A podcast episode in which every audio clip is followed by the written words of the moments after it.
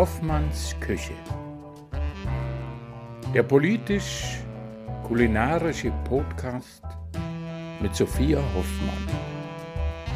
Live und in Farbe aus Berlin-Friedrichshain, aus der Küche von Sophia Hoffmann. Großartige Gäste, köstliches Essen und spannende Gespräche.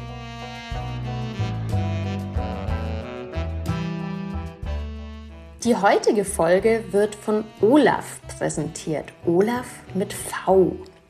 In meinem neuen Buch Die kleine Hoffmann einfach intuitiv kochen lernen, auf das ich an dieser Stelle gerne hinweise, denn es ist ein wunderbares handliches Sachbuch, randvoll mit Küchenbasics, Tipps, Tricks und Grundrezepten für alle Könnensstufen, habe ich dem Thema Küchenwerkzeuge ein ganzes Kapitel gewidmet und die oberste Küchenregel lautet für mich Qualität statt Quantität. Und genau das ist auch die Unternehmensphilosophie von Olaf. Deshalb arbeite ich wirklich aus vollster Überzeugung mit Olaf, deren Kupferkernpfannen, Töpfe und Messer hochwertig verarbeitet sind und somit ein Leben lang halten sollen. Die Pfannen gibt es beschichtet und unbeschichtet. Das ist meines Erachtens einfach so ein bisschen Geschmackssache, womit man lieber arbeitet. Beschichtete Pfannen sind etwas bedienungsfreundlicher und man benötigt weniger Fett. Unbeschichtete Pfannen erfordern etwas mehr Übung, weil man eben erst warten muss, bis sich ein Krüstchen bildet und die zu bratenden Dinge sich von selbst lösen lassen. Plus man benötigt etwas mehr Fett. Aber Fett ist ja auch ein super wichtiger Geschmacksträger. Ich verwende seit einiger Zeit sowohl die beschichtete Pfanne von Olaf, habe aber beispielsweise auch den tollen Wok indem ich gerne nach dem Grundprinzip, das ich auch in meinem Buch erkläre, Wok-Gemüse wocke. Eine meines Erachtens total unterschätzte, leckere und sehr einfache Technik. Und in der unbeschichteten Version mache ich das und ich liebe beides. Zudem besitze ich auch einen Olaf, Olaf Olaf Topf, der sich genau wie die Pfannen durch eine großartige Leitfähigkeit auszeichnet. Und das wiederum spart Energie und ist somit klimafreundlicher.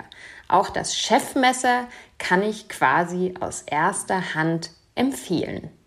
Das Besondere an Olaf ist die hochwertige Verarbeitung und der Wiederbeschichtungsservice für die Pfannen, denen so eine lange Lebensdauer garantiert ist. Wenn ihr jetzt neugierig geworden seid, schaut doch mal im Olaf Online-Shop vorbei unter www.myolaf.com, also wie Englisch my, Olaf zusammengeschrieben.com und mit dem Code Hoffmann 10 Hoffmann, erster Buchstabe groß, 10, bekommt ihr einen 10% Rabatt auf eure Bestellung. Das Ganze verlinke ich euch natürlich auch nochmal in den Show Notes und wünsche euch viel Spaß mit der heutigen Folge.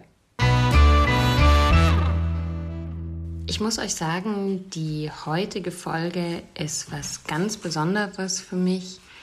Ähm, ich habe meine Eltern in meine Küche eingeladen. Also es sind diesmal drei Hoffmanns in Hoffmanns Küche.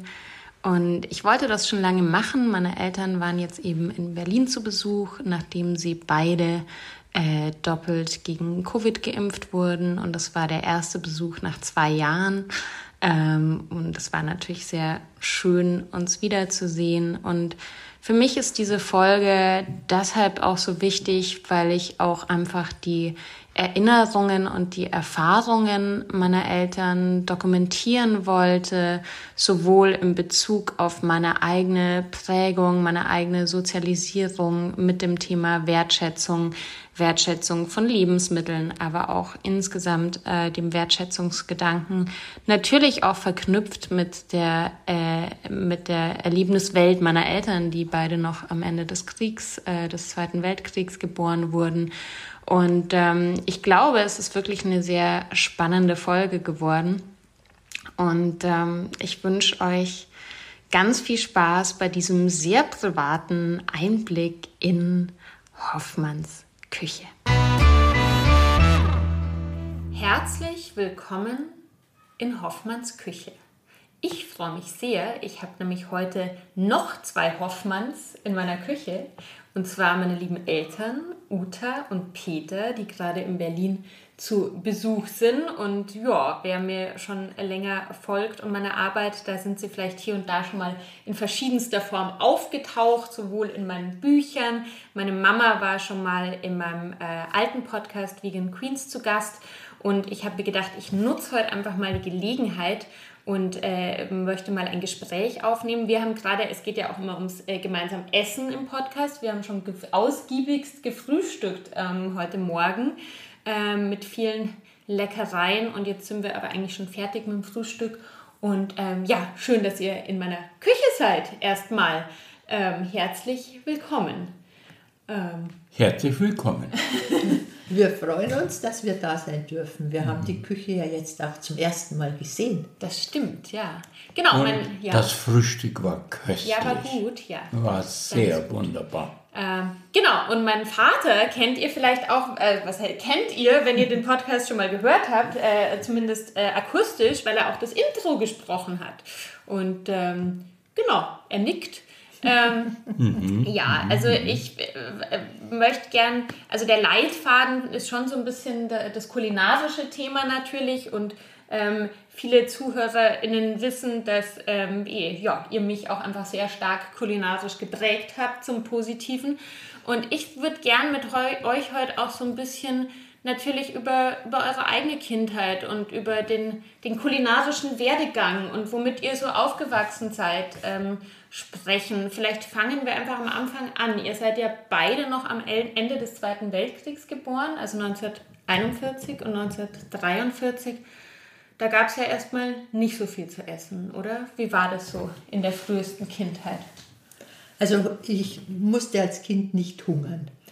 Also wir, hat, wir, hatten, also wir hatten schon immer genügend zu essen. Ich habe nicht hungern müssen, aber es war natürlich sehr einfach. Also nach dem Krieg hat man, hat man zum Beispiel äh, auf dem schwarzen Markt natürlich tauschen können, was eigentlich verboten war. Hab, haben das deine Eltern auch gemacht? Eher wenig, eher wenig. Die haben die haben so innerhalb äh, der Nachbarschaft eher getauscht oder, oder mit Bekannten eher was ausgetauscht. Äh, mit Lebensmitteln weiß ich es jetzt nicht genau, aber mein Vater hat zum Beispiel gegen einen Fotoapparat einen Kiosk eingetauscht. Das ist ein beachtlicher Tausch. Also ja. er hatte den Fotoapparat. Er hatte den Fotoapparat und er hat für den Fotoapparat einen Kiosk bekommen.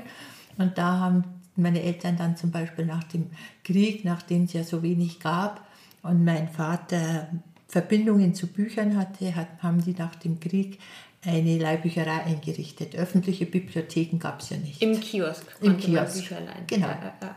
Wir haben sie, ich war noch zu klein später, wie ich etwas größer war, äh, durfte ich auch Bücher einbinden. Das ist heute noch eine Tätigkeit, sehr gut, sehr perfekt. eine Tätigkeit, die ich gerne mache. Und äh, die wurden also in ein sogenanntes Tauenpapier eingebunden.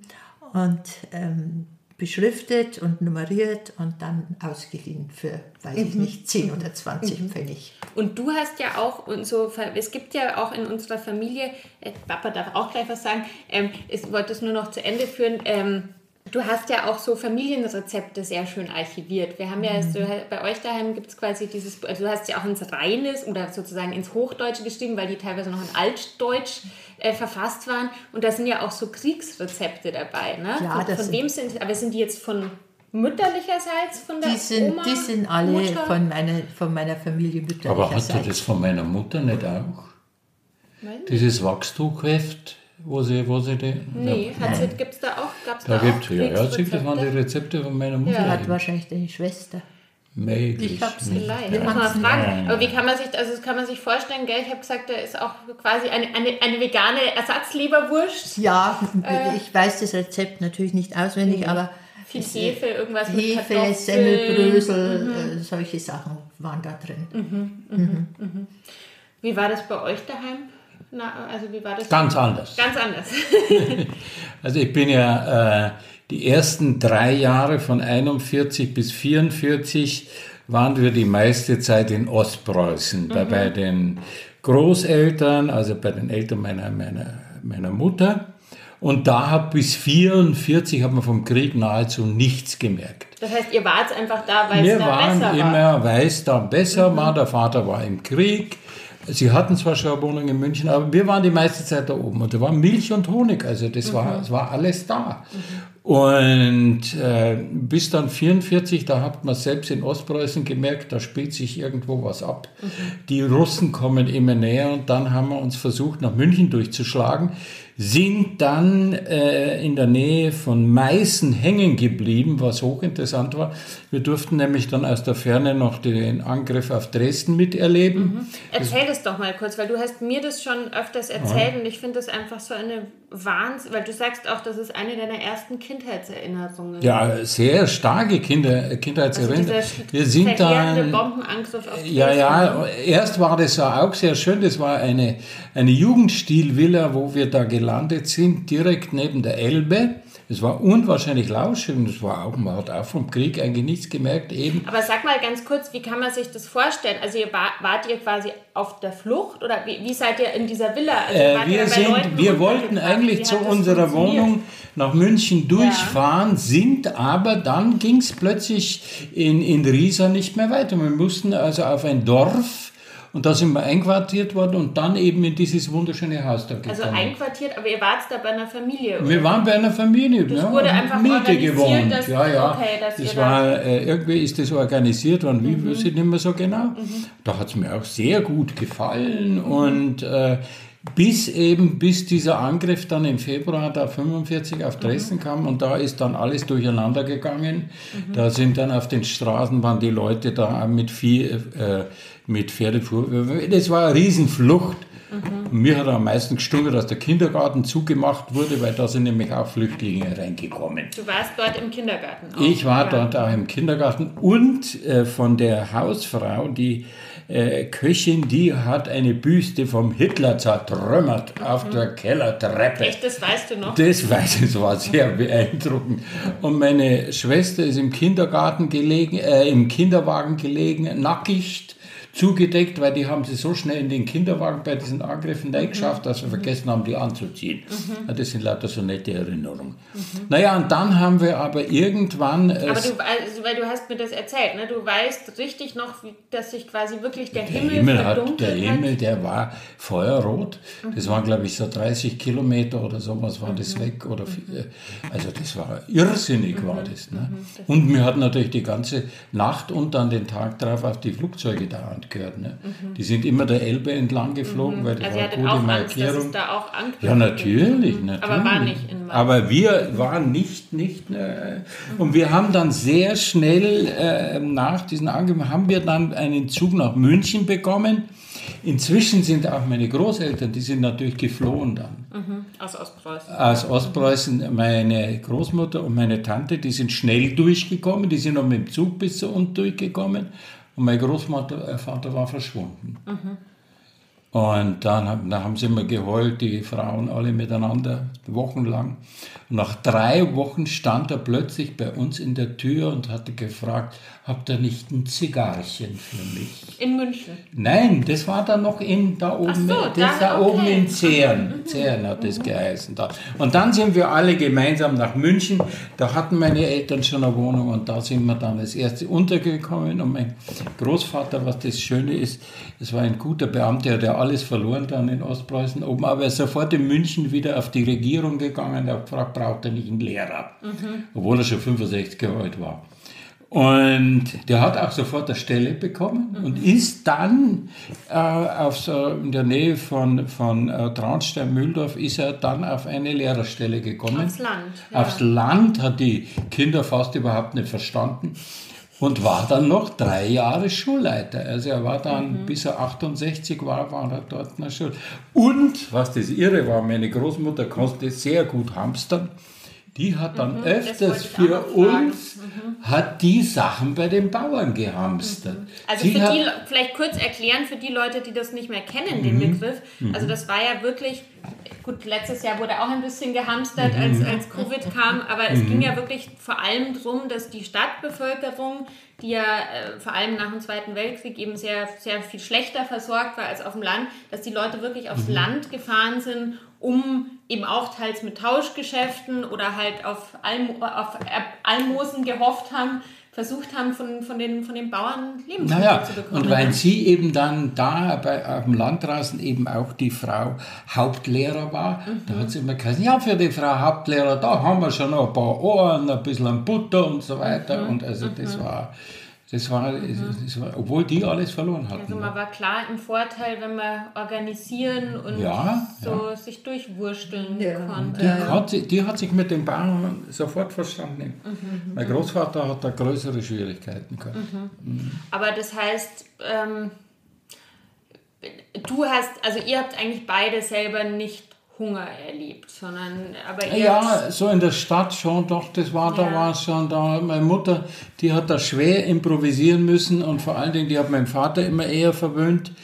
Und die ist dann auch, die hat TB bekommen. Und ich vermute, weil sie TB zu wenig gegessen hat. TB ist äh, Tuberkulose. Tuberkulose. Offene Tuberkulose, die muss dann in ein 48 sogar mal, äh, paar Monate musste die dann irgendwie außerhalb von München war die zur Erholung da draußen, ja. die war, äh, da hatten wir die Mutter gar nicht mehr. Das, das hast du ja, ja. auch gesagt, ne? dass ja. du eher auch Mama das Gefühl hattest, dass die Eltern sich eher selber ein bisschen vom Mund abgespart haben, um die, um die also Kinder das, zu versorgen. Das war bei uns auch so. Mein, mein Vater hat nach dem Krieg äh, ziemlich schnell eine Stelle in einem Verlag bekommen, der von den Amerikanern die Lizenz zu drucken gekriegt hat oder zu verlegen und zu veröffentlichen. Dann hat meine Mutter diesen Kiosk mit der Leihbücherei geführt und er ist mit dem Fahrrad in den Verlag gefahren und er hatte und er hat jeden Morgen äh, zwei gekochte Kartoffeln mitgekriegt. Mhm. Und die mussten ihm den ganzen Tag reichen. Mhm. Und ich kann mich erinnern, dass er eines, einmal heimgekommen ist äh, und, und mit dem Fahrrad gestürzt war, weil er so einen Schwächeanfall bekommen hat weil mhm. er einfach zu wenig gegessen hatte und da, ja, ich weiß nicht mehr, sich das Knie aufgeschlagen hat oder sowas. Mhm. Mhm. Aber du hast ja auch schon in dem anderen Podcast, wo ich mal mit dir gesprochen mhm. habe, auch von dem Erfindungsreichtum erzählt, ne? so Sachen wie Brennnesselspinat oder ja. dass man irgendwie, dass, dass die Turbine, meine Oma, Spitzname, Spitzname. Turbine, ähm, eine sehr umtriebige Frau, mhm. ähm, dass die in was in Bierflaschen Zwetschgen eingemacht ja, hat. Ja, es gab solche. keine Einmachgläser, die hat sie dann in Bierflaschen eingeweckt, die Zwetschgen.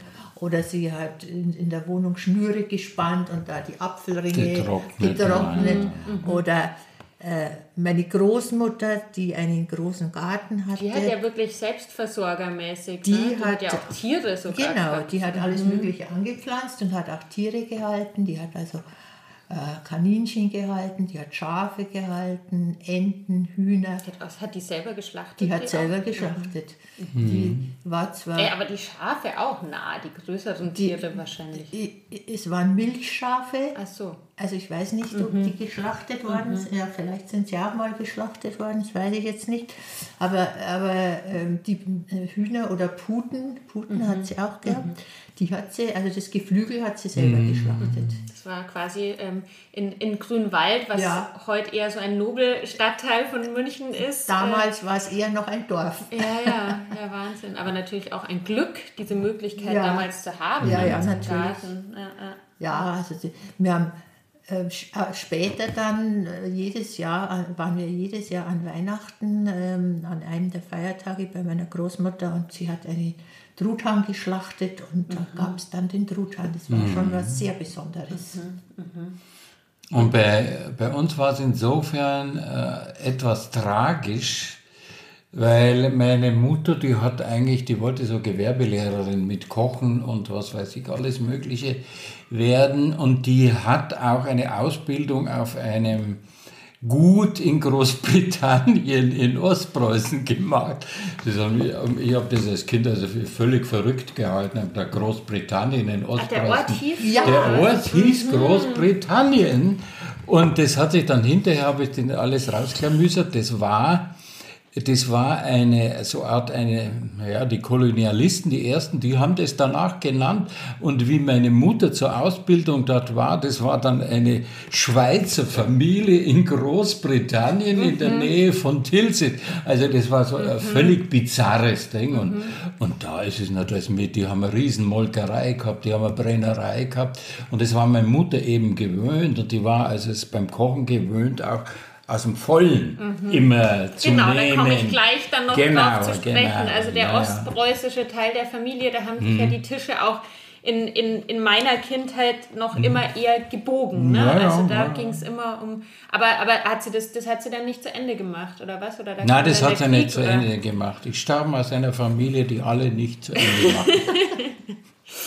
aber also genau, die Omi, also quasi deine Mutter, mhm. äh, also ne, auch womit ich noch, also, also es spielte eine irrsinnig große Rolle, auch bei Familienfesten, mhm. also wirklich, auch wenn ich so denke, das war eine einzige Völlerei. Also Richtig. es war, ähm, aber nichtsdestotrotz, und das zieht sich ja durch, und das ist ja auch das, worüber ich heute Bücher schreibe, es wurde ja trotzdem nichts verschwendet. Es wurde ja, da wirklich aufgefahren bei diesen Familienfeiern. Bei uns wurde nichts weggenommen. Also ich muss das kurz erklären. Zum Beispiel am ersten Weihnachtsfeiertag waren ja. wir früher immer bei der Omi ähm, oder noch beim Opa, als der noch gelebt hat. Und dann gab es schon mittags einen Gänsebraten. Den der Vater gemacht hat. Ja, und dann mhm. ging das quasi fast nahtlos über in ein Kaffee und Kuchen wo es aber auch noch Kuchen gab. Es hätte ja eh auch schon Weihnachtsplätzchen gegeben, aber es gab mm. obendrauf noch Stollen und was weiß ich. Mondkuchen. Und den Mondkuchen. Mondkuchen. Der berühmte, der berühmte Mondkuchen. Und dann, wenn man Glück gehabt hat, gab es am Nachmittag noch einen Spaziergang, um so ein bisschen zu verdauen. Und dann ein opulentes Abendessen, also mit Heringssalat, Eiersalat, Aufschnitten aller Art, wahrscheinlich Würstchen, Würstchen auch. Würstchen, und äh, viel Kartoffelsalat Mayonnaise, mit, mit Mayonnaise. So ja. viel Mayonnaise. Und ich kann mich wirklich erinnern, auch so als Kind, also ich war immer so voll nach diesem Tag. Das hat man am 24. meistens auch schon gut gegessen. Mhm. Ähm, Abends. Und es gibt ja wirklich diese, diese Geschichte auch von meinem Bruder, als mhm. der als Kind äh, bei der Omi, äh, dass sie auf ihn aufgepasst hat, mhm. dass der sich wirklich auch mal übergeben hat. Einmal, fast jedes Mal. Wirklich? Ja. Mehrmals, weil na, sie ihn nein, so gefüttert ich meine, jedes Jahr. Ach so. Ja, ja, ja, ah, jedes Jahr. Ja. Mhm. Und ich habe wirklich auch ganz frühe Kindererinnerungen, wo die Omi versucht hat, mir irgendein Essen in den Mund zu stopfen. Ehrlich? Ja. Das weiß ich noch sehr gut. Und im Gegensatz zu deinem Ehrlich? Bruder hast du es verweigert. Er hat sich alles reinstopfen lassen und du hast den Mund zugemacht, ja. wie versperrt und hast es total verweigert. Ja. Was die Omi natürlich nicht ja, es war, irgendwie, ja. es war irgendwie wild. Ja, Aber sie hat einfach so, wahrscheinlich aus dieser Zeit. Ja, ja, ja. ja, Das, das, war, war, so war ein großer wichtig, Einschnitt für sie. So wichtig. Und, ich, und sie war ja dann, als ich noch in München gewohnt habe, äh, bevor ich nach Wien gezogen bin, so Anfang der 2000er, war sie ja dann im Altenheim in mhm. Schwabing und ich habe ja um die Ecke in Schwabing gewohnt. Mhm. Und dann hat sie ja dort immer die festen Mahlzeiten bekommen. Mhm. Und man mhm. muss dazu sagen, meine Großmutter, die fand das ganz gut im Altenheim, weil sie hatte so das Gefühl, sie wird auch bedient. Ne? Es hat ihr schon ja, gut gefallen. Gut so. Und sie war da auch sehr sozial und hat hier und da. Und Wollte aber nie ins Altenheim. Ja, aber als sie dort war, also die war wirklich, war da, war da sehr... Äh, ähm, genau, und, und sie hat dann aber eben aus dieser, naja, aus dieser Generation also sie konnte auch nicht zum Beispiel sagen, wenn jetzt an Weihnachten sie bei einem ihrer Kinder war mhm. und es hätte aber im Altenheim auch einen Entenbraten gegeben, dann hat sie sich den noch beiseite legen lassen mhm. und aufheben lassen. Und mhm. ich weiß noch, ich habe ja damals die Ausbildung in München gemacht und klar, ich hatte nicht viel Geld, aber die hat mir dann immer Resteln aufgehoben. Und dann bin ich, glaube ich, einmal die Woche hin und da hat sie mir immer jede Semmel, die übrig war, und damals habe ich auch noch Fleisch gegessen und jedes Wurstradel und so hat sie mir dann immer in so eine Tüte gepackt also es war, es, es war ganz, ganz wichtig, ja, ja, ja, Essen zusammenzuhalten und mhm. äh, nichts zu verschwenden. Ne? Mhm. Wie der Peter sie besucht hat, dann kam er auch manchmal heim und dann hat er Gläser mit Suppenresten dabei ja, und, und, und, kleine Butterstückchen mhm. und also sie hat alles gesammelt. Mhm. Ja, ja, doch, doch, das war so. Ja, das muss man sich. Mhm. mhm. Wie war das? Also, weil ich weiß schon, und ich meine, das ist ja heute wieder ein großes Thema, weil wir einfach alle äh, viel zu viel Fleisch und viel zu viel tierische Produkte essen. Also in eurer Kindheit war schon das eher noch so das klassische Sonntagsbratenmodell, oder? Ja, das ist wirklich also bei ganz, uns schon. Ja, bei uns auch. ganz selten Fleisch. absolut. äh, Bei uns auch. Und, und was es eben bei uns auch gab, im Gegensatz äh, zu heute, was eigentlich so ja, in, in, bei vielen Leuten in Vergessenheit geraten ist oder so, wir haben auch Innereien gegessen. Und Also wir das, haben das auch gern Nose gegessen. to Tail nennt Ja, man das heute. Also ja. dass Mhm. alles Wir haben das, äh, äh, ja, es, es, es gab Kutteln in einer sauren Soße Mhm. und es gab äh, zum Nieren. Beispiel Nieren, Mhm. es gab das war dann halt Herz, Herz, billiger, ne? ja. das war Ja, ja, billiger, klar. es gab Herz und das war ein Herz, ist, ist, ist ein Muskelfleisch und das war köstlich. mager und, und als Braten. Das Ah, ja. war wunderbar. Also sowas äh, machen die Leute kaum noch. Und der Vater hat immer das größte Stück bekommen. Das weiß ich gar nicht. Oder Meist- Wie war das bei euch so? Bei mir war es eigentlich wurscht, weil ich habe eigentlich äh, äh, Fleisch als Kind gar nicht gern mögen. Das war das Witzige. Ah, ja. Also Die Soßen waren mir immer viel wichtiger.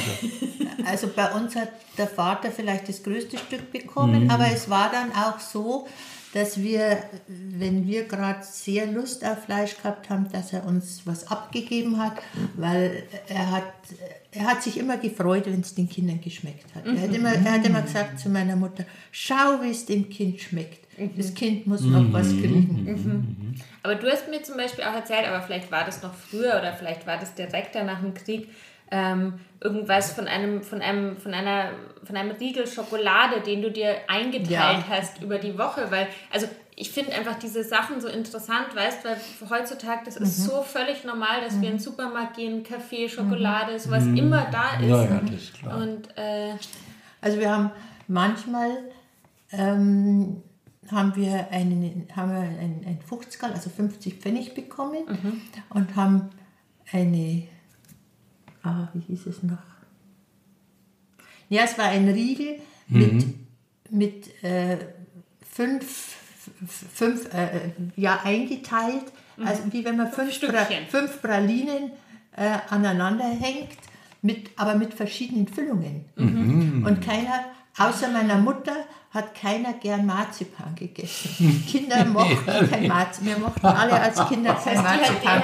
Das heißt, dass Ah, meine Mutter immer den Marzi das Stück mit dem Marzipan ge gekriegt hat und in den anderen äh, äh, Pralette hieß es. Pralette. Pralette.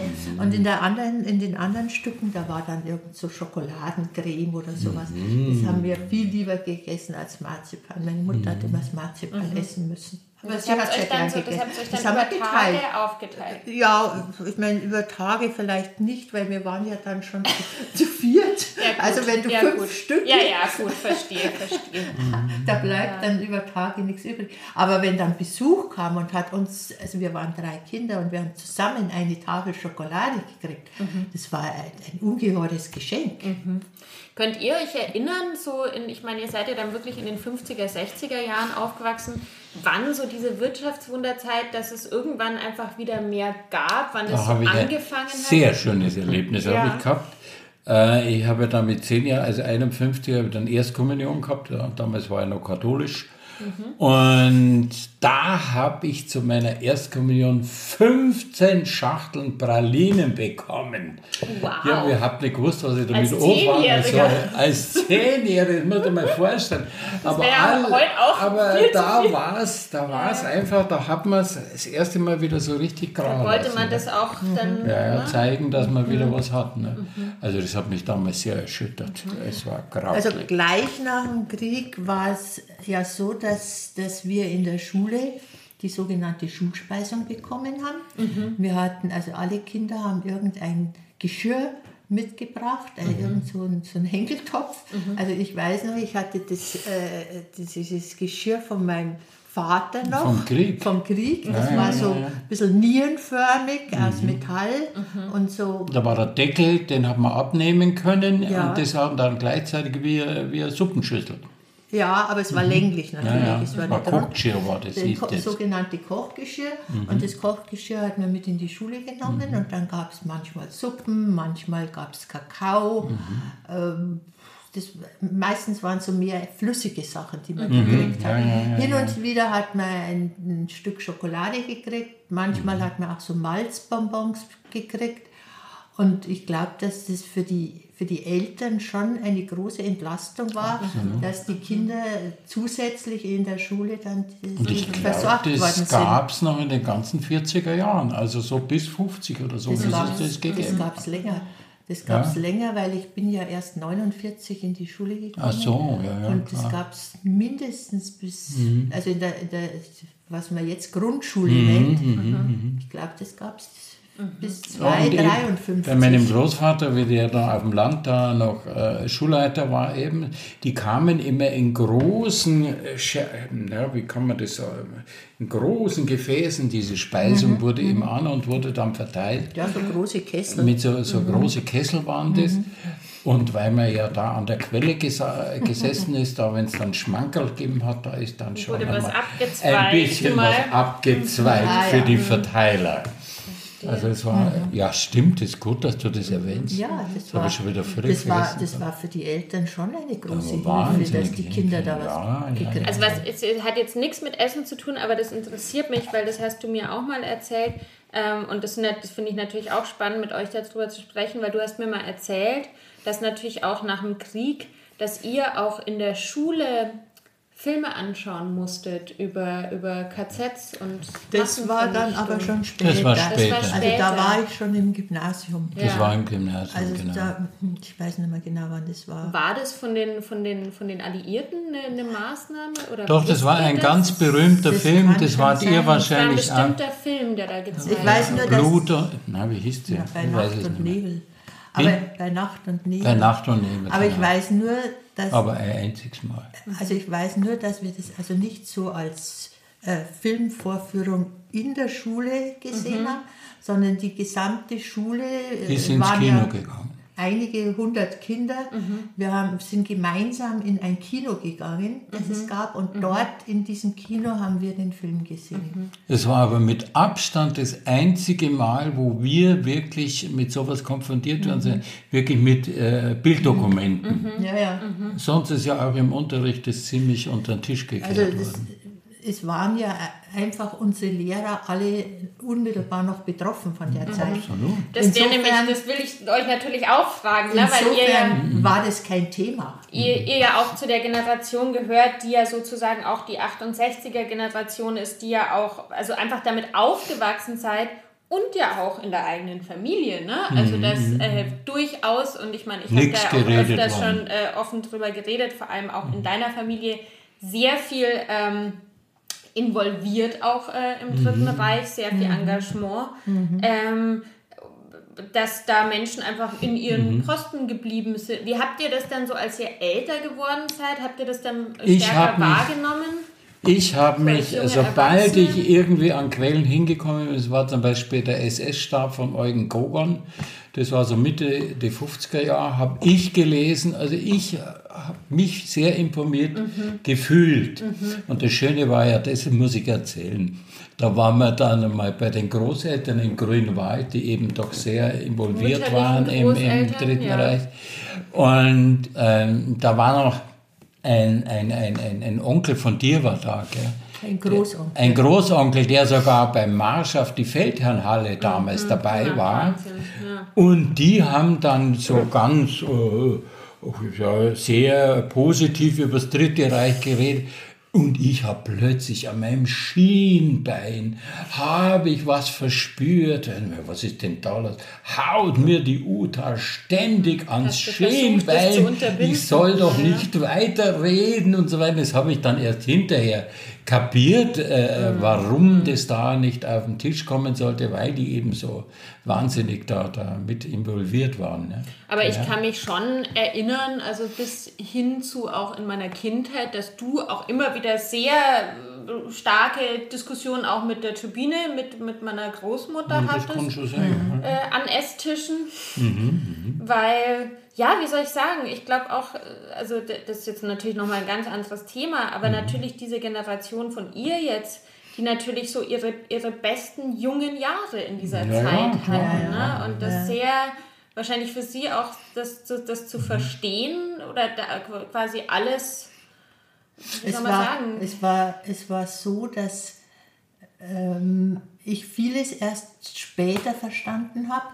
Ich habe, also meine Mutter ist eben mit ihren zwei Brüdern eben in, wirklich in einer Nazi-Familie aufgewachsen, mhm. weil eben meine Großmutter schon sehr engagiert war. Sehr früh für einen Sehr Hitler. früh. Das ist eine Hitler-Verehrerin, kann ja, man so ja, sagen. Absolut. Das ist eine Hitler-Verehrerin. Sie hat auch Gedichte geschrieben. Ich habe noch, äh, wir haben in ihrem Nachlass ein, mhm. ein Büchlein gefunden, wo sie auch Gedichte über ihn geschrieben hat. Und, und eine Führereiche gepflanzt. Bitte, warum fällt es Entschuldigung, und zur Geburt ihres jüngsten Sohnes hat sie im Garten eine Hitlereiche gepflanzt. Was ist denn eine Hitlereiche? Also die war ihm gewidmet, oder? Ja, die ja, war ja, gewidmet. Ja, nein, nein, die war ihm gewidmet. Die war ihm gewidmet. Und, und meine Mutter hat dann irgendwann mal erzählt, sie hat dann, also die Großmutter hat dann äh, die, die, die, die Untergetauchten und die Flüchtlinge versorgt. Und ich habe mir überlegt, was waren denn da, was gab es denn da? Nach dem Ersten Weltkrieg, oder? was gab es denn da für Flüchtlinge? Was, also ich habe mir nicht vorstellen können, was es da in den 20er Jahren für mhm. Flüchtlinge mhm. gab. Mhm.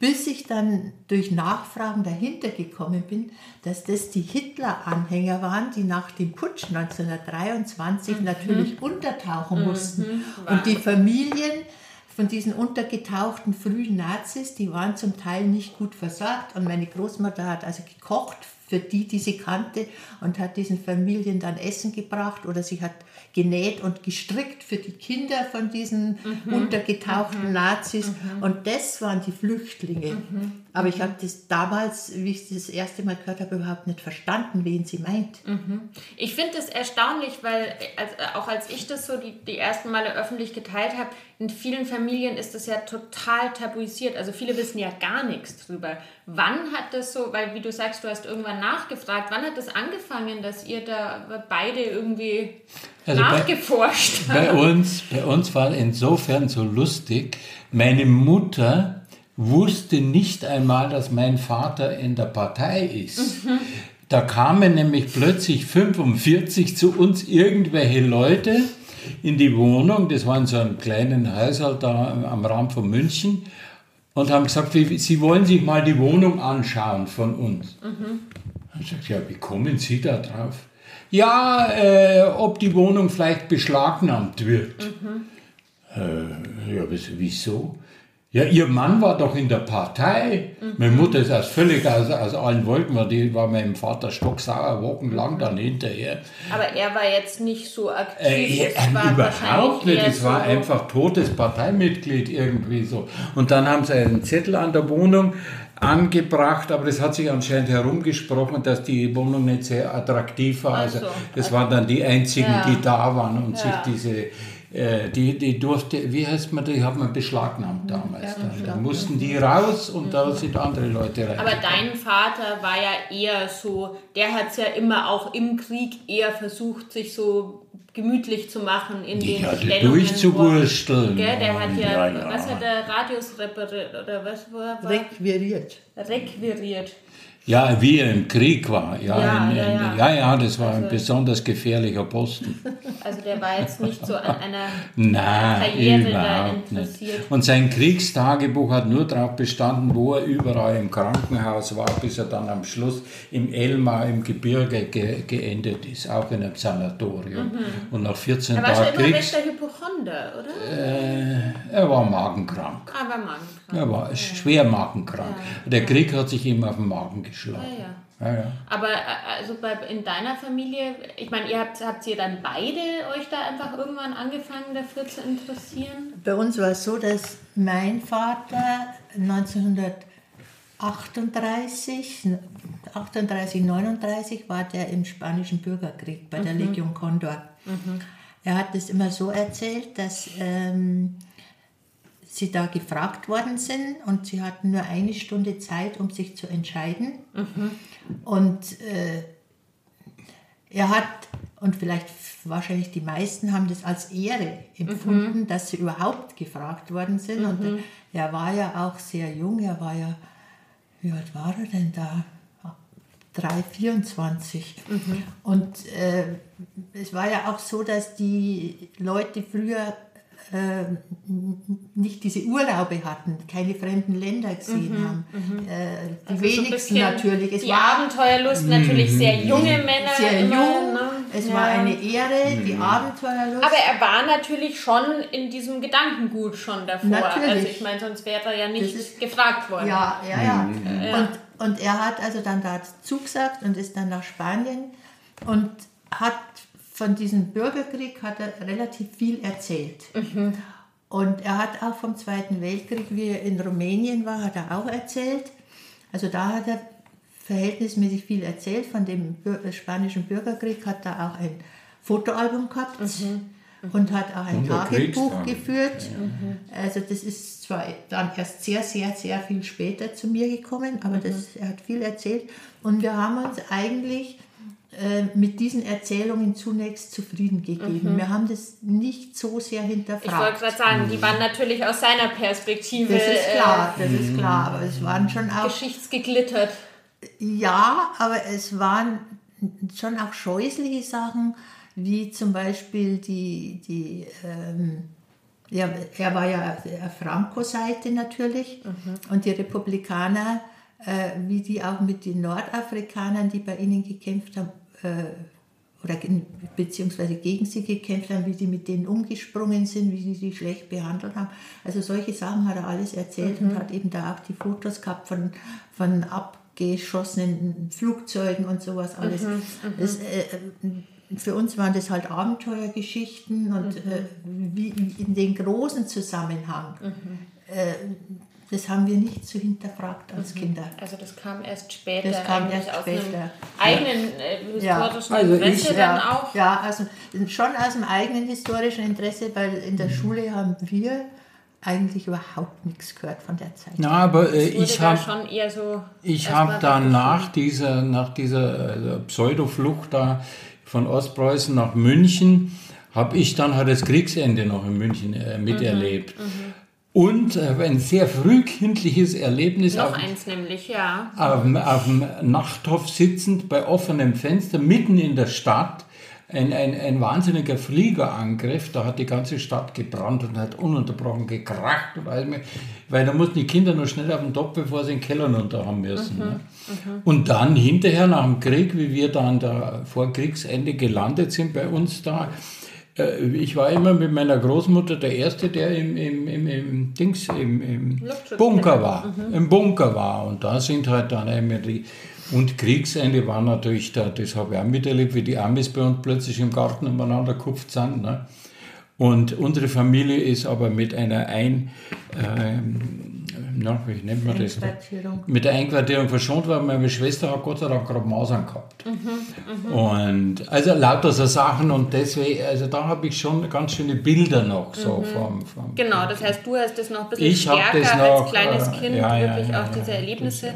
Aber ich meine, als ihr dann auch so auf der Uni und so, ne, also das war ja auch diese riesen Diskussion in den 60ern, dass da natürlich noch Leute mhm. einfach in Positionen mhm saßen, die auch. Das wurde äh, ziemlich unterm Tisch gehalten. Ja, das hat man erst später erfahren. Das hat, also wie ich habe das erst später erfahren. Und ich, habe noch, hab noch Offiziere und und und. und Stimmt, du warst ja bei der Bundeswehr. Ja, bei der Bundeswehr, ich habe noch welche erlebt, die bei der Wehrmacht natürlich dabei waren. Das muss man ne? vielleicht kurz erläutern für die, für die ZuhörerInnen, dass, äh, was, was das mit diesem Bundeswehr-Ding, du warst ja, du warst für zwei Jahre bei der Bundeswehr. Ich habe mich gemeldet, weil ich wusste nicht, was ich werden sollte. Und, da war und mein Vater war inzwischen, der war vor dem Krieg schon Zivilangestellter bei der Wehrmacht.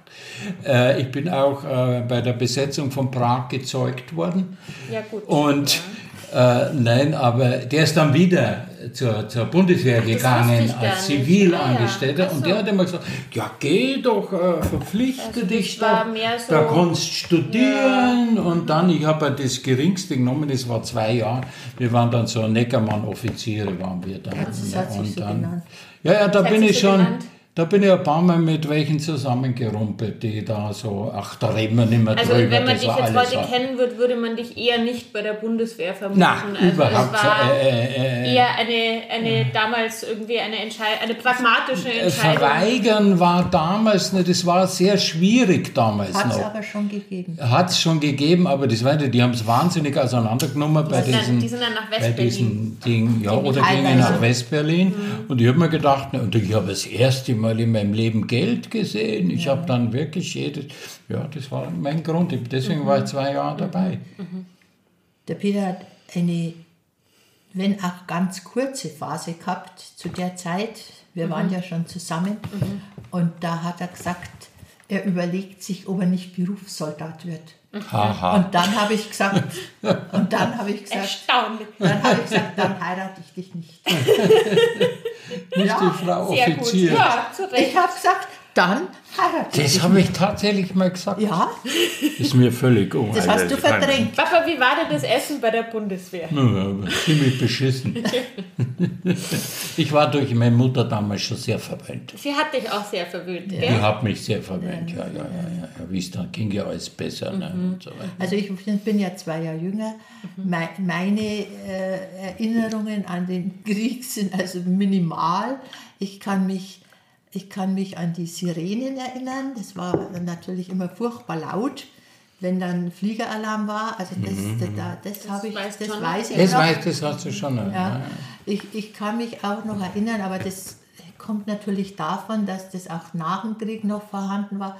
An diese, an, in den Häus, an den Häusern waren die Pilze da weiße Pfeile ah, gemalt ja. mhm. als Hinweis für die Luftschutzbunker. Mhm.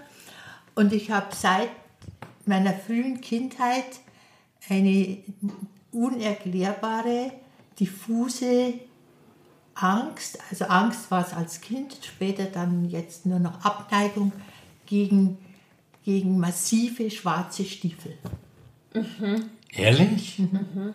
Das verstehe also ich, wenn, wenn du an schwarze Stiefel denkst, ich kann richtig Gänsehaut. Jetzt. Ja, ich kriege eine richtig Gänsehaut. Ja, ich ich habe aber kein Erlebnis mhm. vor meinem geistigen ganz, Auge. Ganz tief. Ich weiß es nicht, aber ich kriege sofort ja. eine Gänsehaut. Ja, dein Vater hat auch schwarze Stiefel angehabt. Naja. naja, im Krieg, aber also ich naja, weiß es nicht. Naja. Also diese, diese, diese, diese Abneigung gegen so massive, so Springerstiefel, also die ist ganz tief in ja, mir drin. Offensichtlich. Ja. Lass doch mal einen Sprung machen. Was ich noch ganz, ganz spannend fand, weil da kann ich mich auch noch daran erinnern, dass du das mal erzählt hast, dass es bei euch so ganz, und ich weiß nicht, ob das bei euch, glaube ich, ein bisschen weniger streng, dass es bei euch so um zwölf musste das Essen auf dem Tisch stehen und ähm, Wochen, und, oder ihr musstet immer beim Frühstück sitzen, auch als ihr dann schon älter wart, egal wie spät ihr ins Bett und so. Und du hast mir mal erzählt, äh, dass, dass es für dich das Aufregendste war, als ihr dann zusammengezogen seid, dass diese Regeln weggefallen sind. Also, ja. dass man zu anderen Zeiten essen konnte und ja. dass, es, äh, mhm. dass der Papa das natürlich auch nicht erwartet hat, dass um zwölf ja. das Essen mhm. auf dem Tisch steht. Ja, das war so.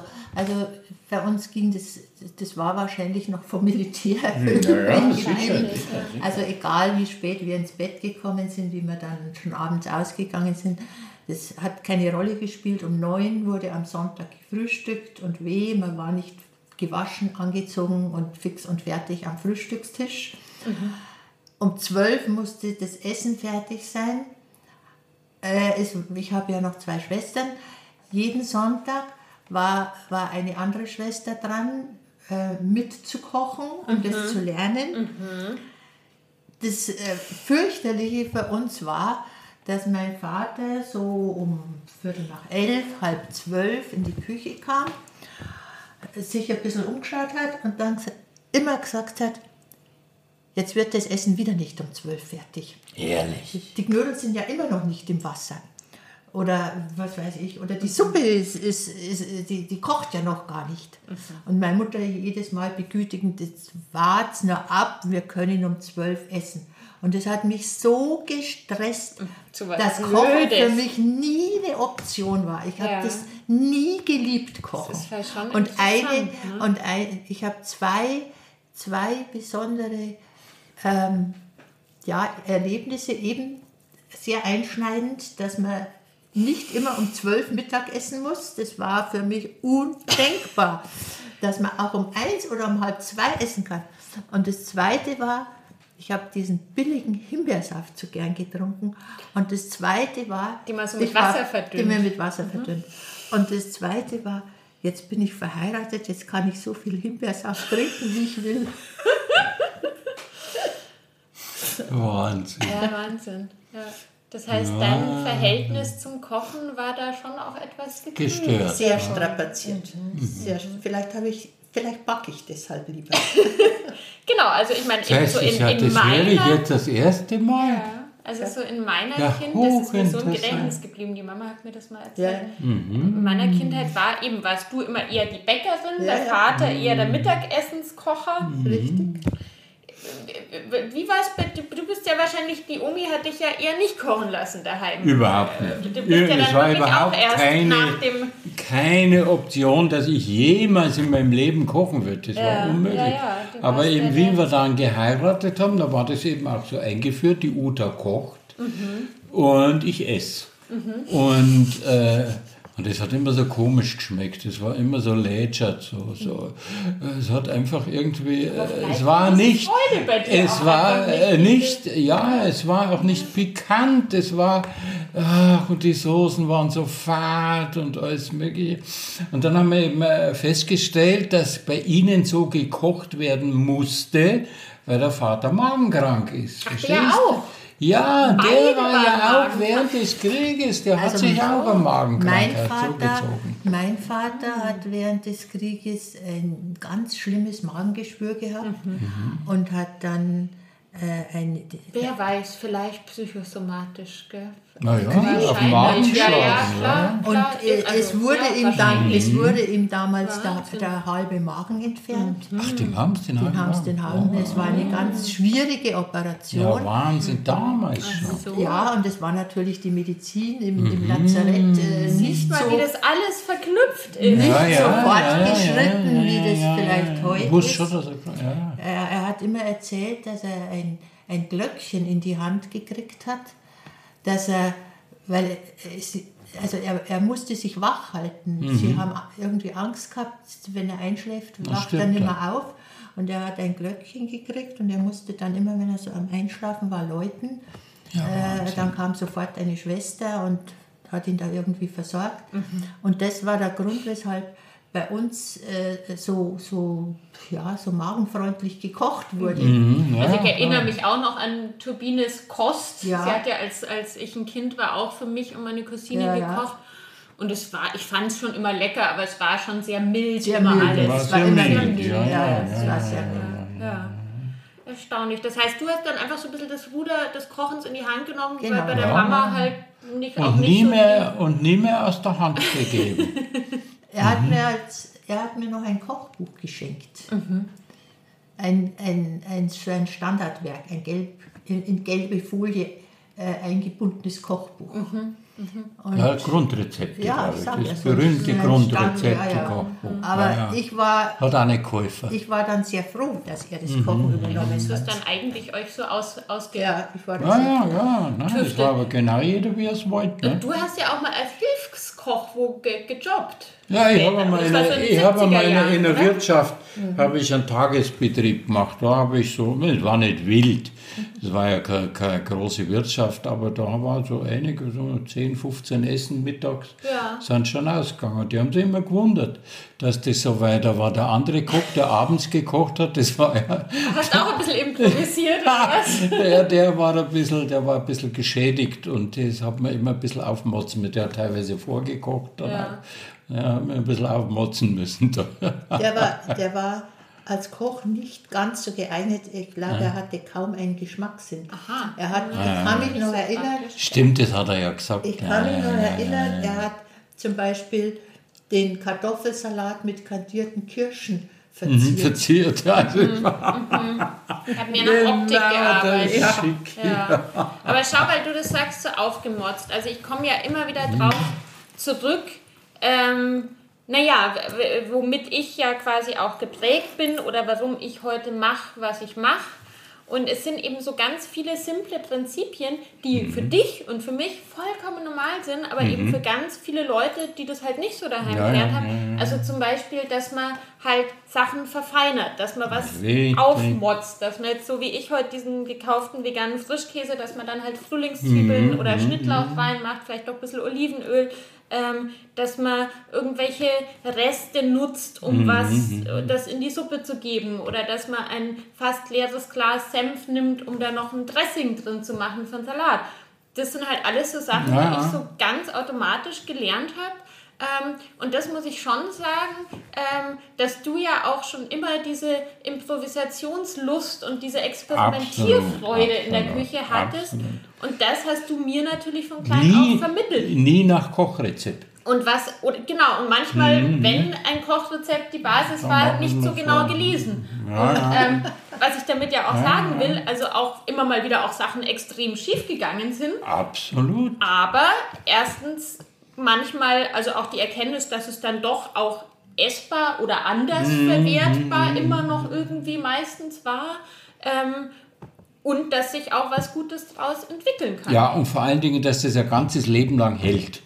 Das äh, muss ich jetzt dazu sagen. Ich habe also jetzt vor einem halben Jahr wieder so völlig neue äh, Konstellationen entdeckt, wo ich nie im Leben äh, drauf gekommen wäre. Weil man wächst auf, dass beim Kochen gehört alles in der Schublade. Mhm. Also das passt nur zu dem und das darf man nur dazu nehmen.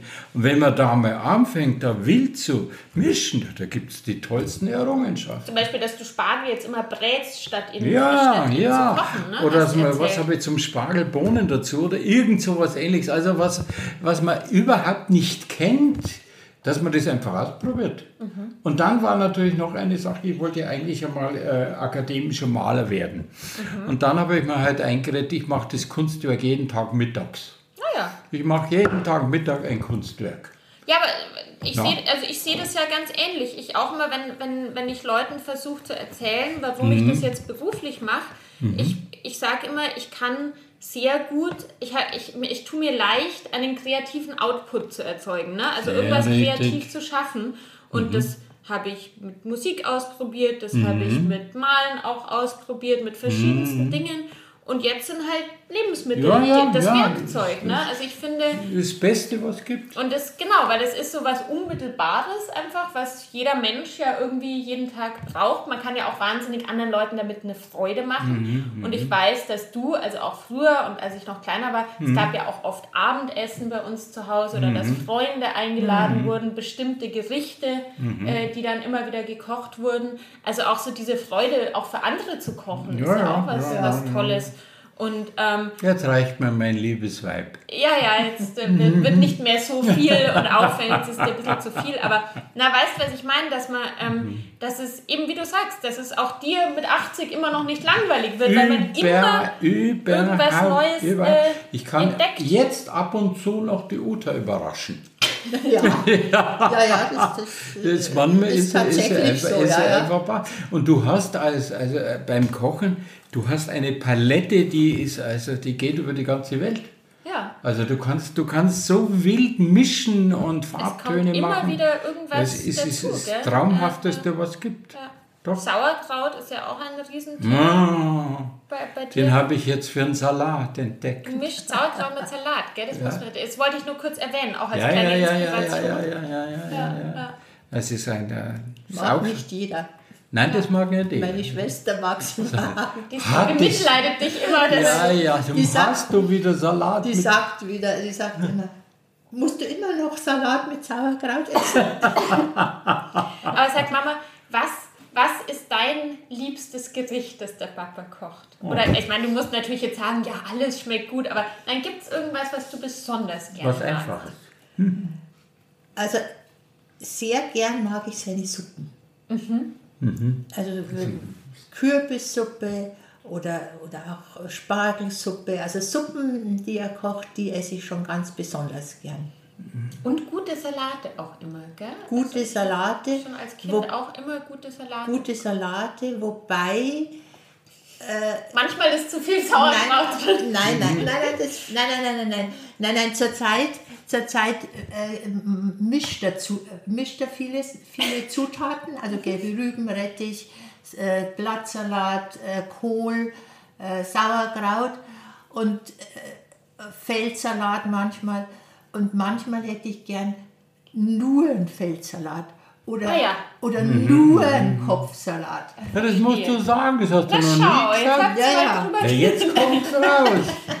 Ich denke immer, sie, ja, naja. ja gut, dass es heißt. Ja. ja. Aber jetzt muss ich doch noch mal, also wir reden schon mhm. fast eine Stunde, muss ich doch noch mal ganz kurz auch auf die Backkünste eingehen, weil das ist ja wirklich unbedingt, auch, unbedingt. Auch beides, was, wo ich so profitiert habe, weil eben von dir dieses Improvisative mhm. und das, das Kochen mhm. aus dem, was da ist, aber die Mama eben diese ganzen Familienrezepte, der Apfelstrudel, die Weihnachtsplätzchen, dann auch, das würde ich mir glaube ich auch echt mal wieder wünschen, Rohrnudeln. Ja. Ähm, mhm. um, was, Dampfnudeln hast du auch gemacht, oder? Ja, ja. Also. Der Gut, Unterschied ist ja, Rohrnudeln werden ja im Rohr gebacken mhm. und Dampfnudeln werden im, im Topf. Topf. gemacht. Da darf man zwischendrin nicht aufmachen, richtig, sonst fallen sie zusammen. Richtig, Also äh, Mehlspeisen. Ja. Mit Krusteln. Ähm, lecker, gell? Unten mit der Kruste mit Zwetschgenfüllung. Ja.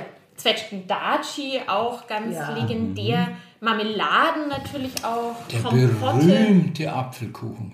Das ist mein Traum von der Uta. Der Blechkuchen. Der, der Blech, der ja, Apfelblechkuchen ja, ist ein Traum. Ja. Und, ja. Äh, genau, und, und was mich da eben auch schon als Kind so beeindruckt hat, dass das bei dir mal alles wahnsinnig akkurat und ordentlich ausgeschaut. Also auch die mhm. Plätzchen, ne? Mhm. Mal, gut, als Kind kann man das ja noch nicht so, aber das sah immer so wie gemalt. Also du hast da diese, die Vanillekipferl schauen immer perfekt. Mhm. Klar, eben, wenn man das dann einfach jahrzehntelang macht.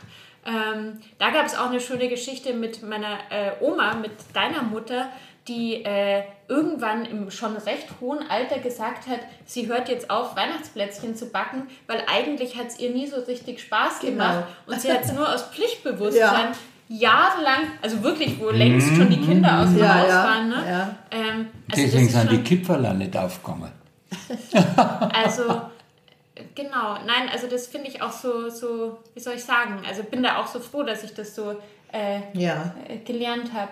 äh, ja, das waren, das waren halt einfach die Sachen, die ich mit Freude gemacht mhm. habe. Mhm. Das war, war irgendwo so mein Bereich. Mhm. Genau, zu Ostern immer ein, zu Ostern irgendwas Hefe, und, ja, ähm, ja, ja. Oder die also ich assoziiere dich wahnsinnig mit Hefeteig Ja, auch. und die Weihnachtsbäckerei und, die, ja, und das Früchtebrot nach dem alten Familienrezept mhm, zum Beispiel. Früchtebrot, ja. Also das sind so die... die zufällig vegan auch. Ja, ja, ja. Mhm. Das, war, das ist einfach so mein Bereich gewesen, da hat mir auch niemand reingeredet. Und das, das, das macht mir heute noch Freude. Mhm. Mhm. Ja, und das sind auch ja. bestimmte Rezepte, die weiter, also manche habe ich ja sowieso fest Hast übernommen, sowieso? wie die Vanillekipferl ja. ja, oder, oder den Apfelstrudel, diverse Strudel. Ja. Ähm, ja. Ja, selbst, selbst Spinatstrudel oder, oder Kürbisstrudel macht mache ich. Also nicht nur Spinat. jetzt süßen Strudel, sondern auch mhm. Gemüsestrudel mhm. mache ich. Mhm. Ja, nein, das ist ganz was Fans. Mhm. Was ist sowas, ähm, ich habe am Ende immer Fragen, die ich alle Gäste frage. Die muss ich euch auch gleich noch fragen, aber vielleicht davor, ähm, was ist sowas, was ihr am liebsten... Ähm, äh, von anderen gekocht bekommt. Weil es gibt ja auch Sachen, die man jetzt nicht so selber macht, sei es jetzt im Restaurant oder auch von vielleicht Freunden. Gibt es da irgendwas? Oder von der Tochter? Oder von der Tochter. Mhm. Aber ich weiß ja auch, dass du zum Beispiel auch immer mit verschiedenen Freundinnen äh, Marmeladen eingekocht hast, also mhm. auch so als soziales Miteinander. Ja, ja, das habe ich gerne. Ähm, Gibt es da irgendwas bei dir, was du immer irgendwo bestimmt bekommen hast von irgendwem? Ja, ich weiß, da fällt mir spontan nichts ein. Spontan nichts ein. Oder? Fällt dir was ein?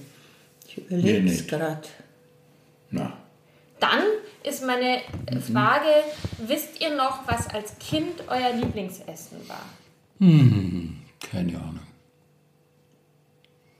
Was könnte das gewesen sein? Doch, Kartoffelbrei, Spinat und Spiegelei. Das, siehst, das war auch mein Lieblingsessen als Kind. Nein, als Kind habe ich Spinat nicht so arg gern gegessen. Doch, ich schon. Ich glaube, ich habe tatsächlich gern äh, mal das Pariser Schnitzel, das meine Mutter immer gemacht hat. Pariser Schnitzel? Ja, mit dieser Ei, äh, ohne, ohne Semmelbrösel oder so, nur mit Ei. Mhm. Das war natürlich so was Besonderes mhm. und das habe ich schon immer sehr gern mhm. gegessen als Kind. Habt ihr jetzt sowas wie ein Lieblingsessen oder ist es schwer, das einzugrenzen? Das ist für mich ganz einfach. Ich esse am liebsten Apfelstrudel. Ja, selber gemachten Apfelstrudel. Auch anderen. Auch anderen. Ja. Na, ich, ich hätte, also wenn es ein Kuchen äh, Liebling da ist, ist es wirklich der Apfelkuchen. Der, mhm, der, der Blechkuchen. Der, der, der Apfelblechkuchen, ja. das ist ein Gedicht. Also Aber du isst schon auch gern Nudeln, gell? Ja, aller, Nudeln, Nudeln. In, in, jeder Form. Und Pilze.